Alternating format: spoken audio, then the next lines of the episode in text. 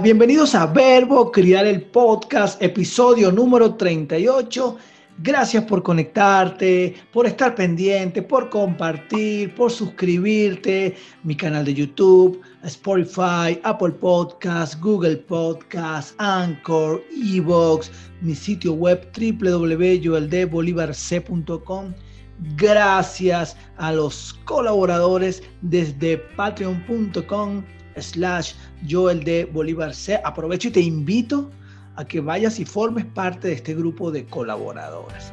Gracias especiales, por supuesto, a mis amigos de MB Streaming, quienes todavía este mes de abril tienen una super promo. Tú le vas a decir, hey, yo estoy llamando de parte de Joel. De esa forma te van a dar un 15% de descuento en el primer mes de la contratación, sea de Netflix, Amazon Prime Video, Disney Plus, HBO Go, HBO Max, eh, YouTube Premium, Spotify y bueno, todos los servicios streaming premium que te ofrecen ellos, te van a regalar el 15% de descuento por decir que tú escuchas Verbo Criar el podcast, ¿ok?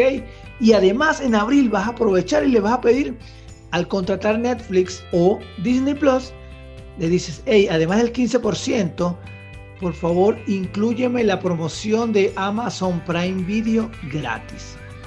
Que estás en Venezuela, puedes pagar en bolívares, así que dale. Gracias también, por supuesto, a mis amigos de Bordados Factory, a mis amigos de Milkis Este de Caracas y a construyetuexito.com. El tema de hoy tiene que ver con que hace ya algunas semanas mi hijo Mateo nos pidió si no conoces a Mateo, si no me conoces a mí, mi nombre es Joel David Bolívar Corazpo, mi esposa Yelixa, mi hijo David, mis hijos David y Mateo. Mi hijo Mateo tiene, va a cumplir cinco años ahora dentro de un mes aproximadamente. Estamos a, sí, unas seis, cinco semanas quizás. Va a cumplir cinco años de edad. Y él hace unas semanas nos dijo, a mami y a mí, ya yo no quiero que me digan más gordo. Yo no quiero ser gordo. Resulta que algunas personas cercanas, por, con muchísimo amor, de forma cariñosa, lo llaman gordo, gordis, y no pasa nada. ¿Y sabes qué? Esas son cosas que las hacemos desde nuestro más profundo respeto y, cariño y amor de las personas que te hablo, ¿no? Del entorno directo de mi hijo. Sin embargo, él ya se cansó. Él no, él no lo quiere escuchar más. Eso implica entonces que nosotros, mami y papi, hablemos entonces con los adultos significativos para Mateo y le hagamos saber que, y esto nos ocurrió también con David. Él muy pequeño, en el edificio donde nosotros vivimos, le llamaban chino. Y él un día me dijo, papá, yo no quiero que me llamen chino. Y yo le expliqué que bueno, que de parte de nosotros, porque ya nosotros también estábamos, eh, habíamos como adoptado el apodo o el sobrenombre, eh, decidimos entonces, mi esposa y yo, pedirle a nuestros familiares que no lo llamáramos chino y bueno, y ya, y además aproveché y le expliqué que el hecho de que nosotros no lo llamemos así no significa que otra persona no lo haga. Te cuento esto porque resulta muy importante e influyente que el, el círculo, la familia directa de los niños, cuando decide llamar de alguna manera, etiquetar de alguna manera a los niños, pues esto marca profundamente su personalidad y en el mejor de los casos marca profundamente solo sus comportamientos. Fíjate.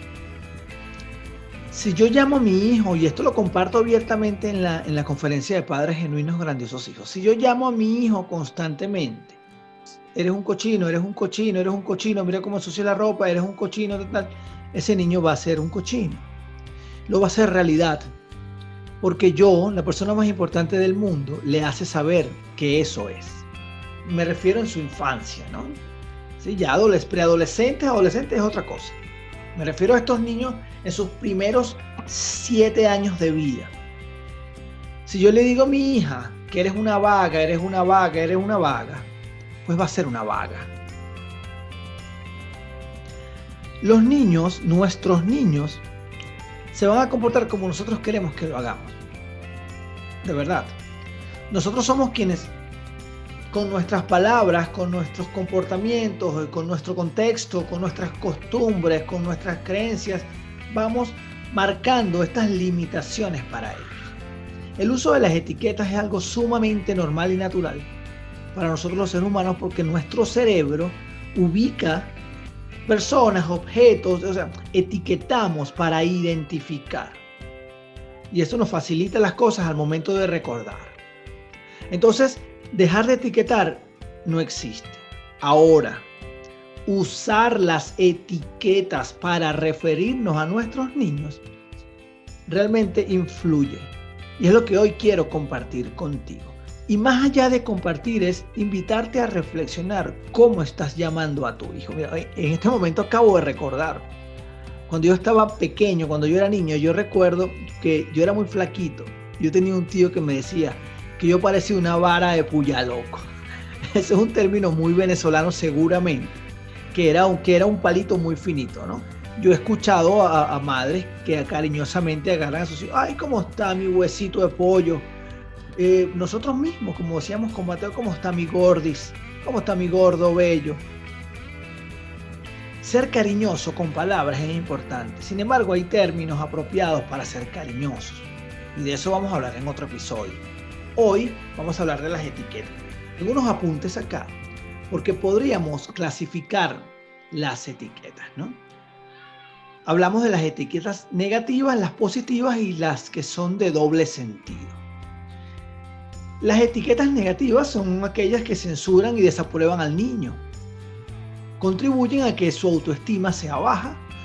Y este tipo de etiquetas se definen con calificativos, como los que te he venido nombrando, ¿no? Eh, gordo, vago, lento. Son calificativos que definitivamente pueden marcar ese comportamiento como parte de la personalidad del niño o la niña. El psicólogo Alberto Soler nos dice que poner una etiqueta a un niño es muy fácil y quitársela no lo es. Y definitivamente, como él bien lo explica en sus libros, en sus estudios, la etiqueta finalmente se la quita la misma persona, ya es un trabajo interno personal. No se lo quitamos ni siquiera nosotros los padres que fuimos quienes le regalamos esta etiqueta a su personalidad. Así que cuidado con el uso de calificativos al momento de, de etiquetar a los niños. Yo escuché ayer a una mamá que le decía al niño, tú eres un quejón, vives quejándote de todo. ¿Qué crees que va a pasar con este niño si esa mami le dice quejón todos los días o varias veces al día durante todos los días? Pues sí, se va a quejar de todo. Cuando nosotros marcamos en los niños una etiqueta, lo que estamos realmente marcando en ellos son limitaciones. Por eso lo de tener cuidado. También hay etiquetas positivas, que son las que aprueban de manera exagerada alguna habilidad del niño. Este tipo de etiquetas afectan al niño ya que muchas veces no será capaz de llegar a la altura de lo que se pretende que llegue. Su autoestima se sostiene en función de los juicios que recibe del exterior. Se definen por calificativos como eres el mejor, el más guapo, el responsable, etc. Entonces fíjate cómo acá, además de limitarlos según sus habilidades o destrezas, además le regalamos una fuerte presión donde siempre debe alcanzar ese estándar en el que le hemos etiquetado para que nosotros podamos aprobar su resultado. Cuidado con las etiquetas. ¿ah? No pretendo decir que no digamos que eres el mejor o que eres el peor. ¿Ok? Porque sabes, nosotros somos, el, nosotros somos los mejores en algo y también somos personas que no sabemos o no podemos hacer otras cosas. Eso quizás no es una etiqueta. Eso no, es etiquetarlos. La etiqueta viene cuando yo me refiero constantemente al niño con una palabra que define lo que quizás yo no estoy de acuerdo o lo que yo pretendo que el niño debe meterse en la cabeza para que lo logre. Y están las etiquetas con doble sentido, que son aquellas con connotaciones negativas, pero que se dicen con orgullo. Eh, tú eres tremendo, ¿ah? Fíjate cómo hablo de tremendura con cierto orgullo y probablemente yo no acepte las tremenduras en mi casa. Esto es muy general, ¿no? Pero es para que identifiques allí cuáles etiquetas con doble sentido podrías estar usando. Así que bueno, las consecuencias de etiquetar a los niños son muy claras, ¿no? nosotros vamos a marcar aspectos importantes en su comportamiento, porque recuerda que los niños desean nuestra atención, desean agradarnos. Y si yo solo le presto atención cuando ellos hacen cosas que a mí no me agradan mucho, entonces ellos van a seguir haciéndolo. Y esto me va a llevar a mí a etiquetarlos con algún calificativo negativo. Así que entonces, ¿qué podemos hacer nosotros para evitar etiquetar a los niños? Desaparecer. Lo primero es desaparecer los apodos de la casa. ¿Sí? Desaparecer los calificativos hacia con nosotros o cualquier persona cercana a la familia. Porque recuerda que esto nos los lleva a normalizar la forma en la que nos referimos a otras personas. Lo segundo tiene que ver con escucharlos mucho, con entender y respetar y por eso yo siempre pregunto en cada taller, en cada conferencia, en cada encuentro, siempre invito a hacerles preguntas a los niños porque ellos bien saben lo que quieren y sobre todo saben lo que sienten. Nosotros tenemos el poder de ser mejores adultos para nuestros niños, solo que a veces no los involucramos al momento de conocer la respuesta de lo que les realmente les pertenece. Yo no sé lo que pasa en la cabeza de mi hijo. Yo puedo tener una experiencia diferente a la de ellos porque yo he vivido más tiempo. Sin embargo, yo no soy ellos. Yo puedo creer, entender o puedo suponer o imaginarme qué puede estar sucediendo. La realidad está dentro de ellos. Por eso yo siempre invito a preguntar.